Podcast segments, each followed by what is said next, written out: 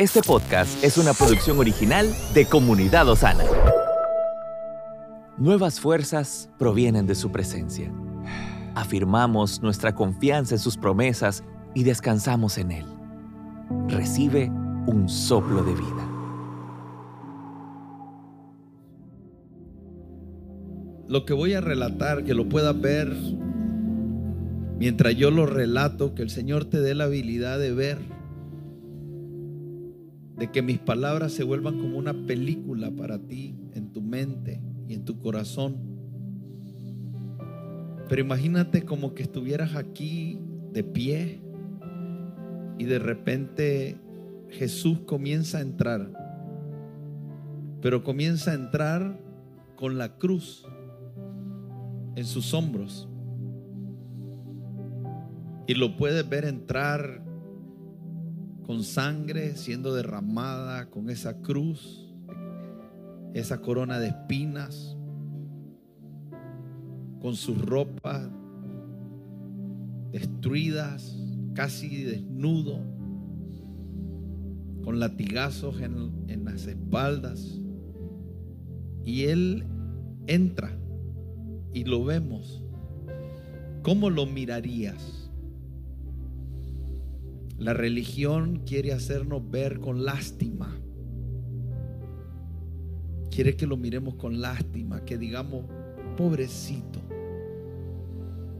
Qué dolor más terrible. Y que sintamos lástima.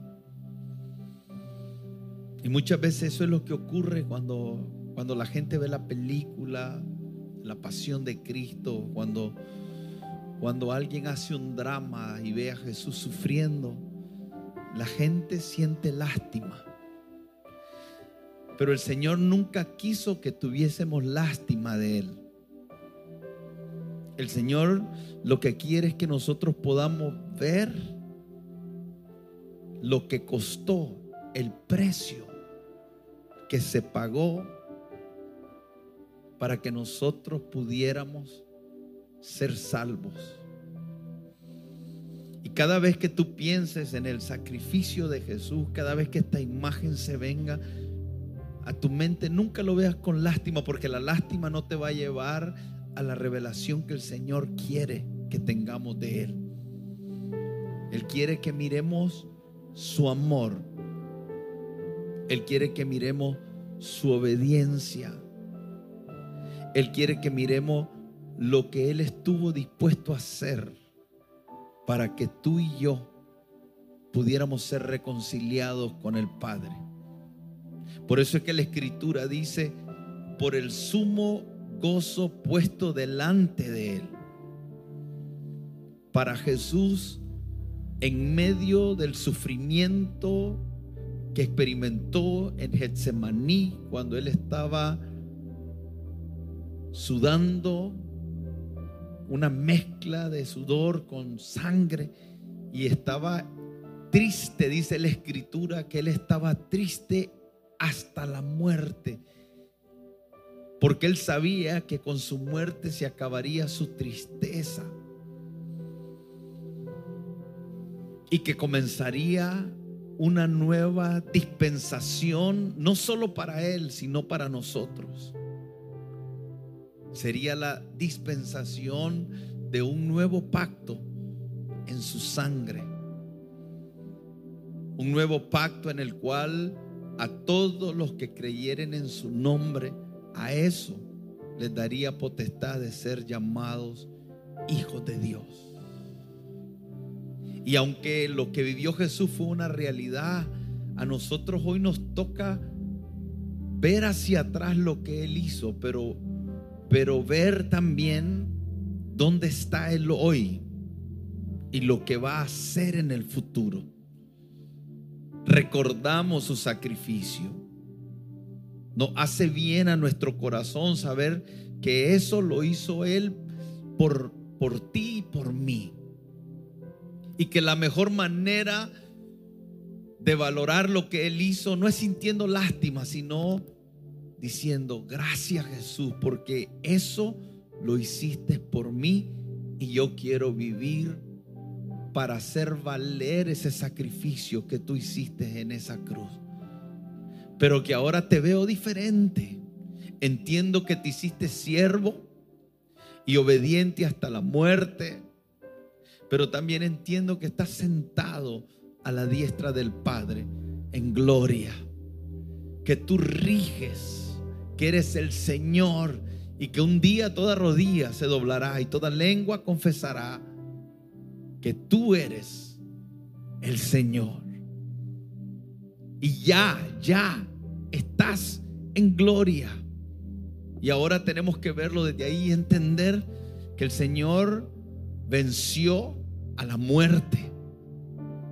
Venció el enemigo más grande que la humanidad puede tener, que es la muerte. Lo que muchos temen, los que muchos no entienden, lo que muchos no, no, no saben qué va a ocurrir después. Jesús venció a la muerte. Y hoy nosotros, desde nuestra humanidad, con la revelación de Él, podemos ver la muerte de una manera diferente. Y ahí es donde el Espíritu Santo quiere y nosotros necesitamos que se nos revele el poder que hay en la resurrección de Jesús. Nadie había ascendido al cielo antes de Él. Y cuando Él resucitó, Él se presentó en el tabernáculo celestial con su sangre. Y cuando se presentó como nuestro sumo sacerdote, como nuestro gran sumo sacerdote, lo que en el antiguo pacto, en el Antiguo Testamento, hacían hombres aquí en la tierra para representar lo que un día ocurriría en el cielo a través de Cristo. Cuando Cristo se presentó con su sangre delante del Padre y el Padre aceptó su sacrificio. El Cristo resucitado, siendo el único mediador entre Dios y los hombres. El poder de la resurrección no es solo haber vencido la muerte, sino también haber hecho a un lado el pecado y habernos reconciliado con el Señor. La muerte para nosotros, los que estamos en Cristo, no tiene ningún poder.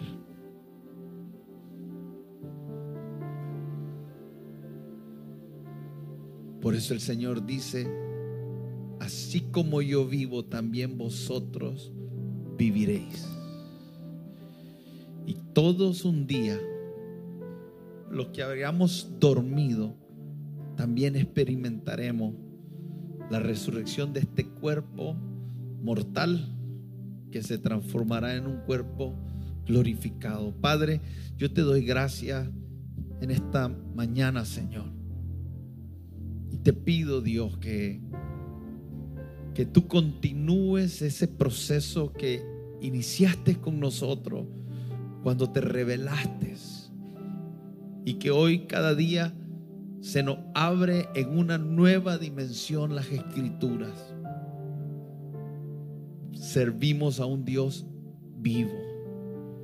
Tú eres Dios de vivo y no de muerto. Tú eres un Dios que habla, que está presente, que camina en medio de su iglesia, que quiere mostrarse, que quiere dejarse ver, que quiere intimar con sus hijos, que quiere tener comunión con sus hijos, que quiere revelarse a sus hijos. Y yo te pido, Señor, que todos nosotros hoy podamos posicionarnos en un lugar donde digamos, yo tengo hambre y sed por conocerte un poco más a ti, Señor.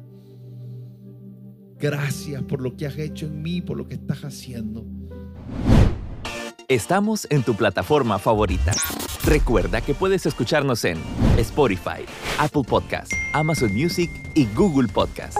Compártelo y sé de bendición a los demás.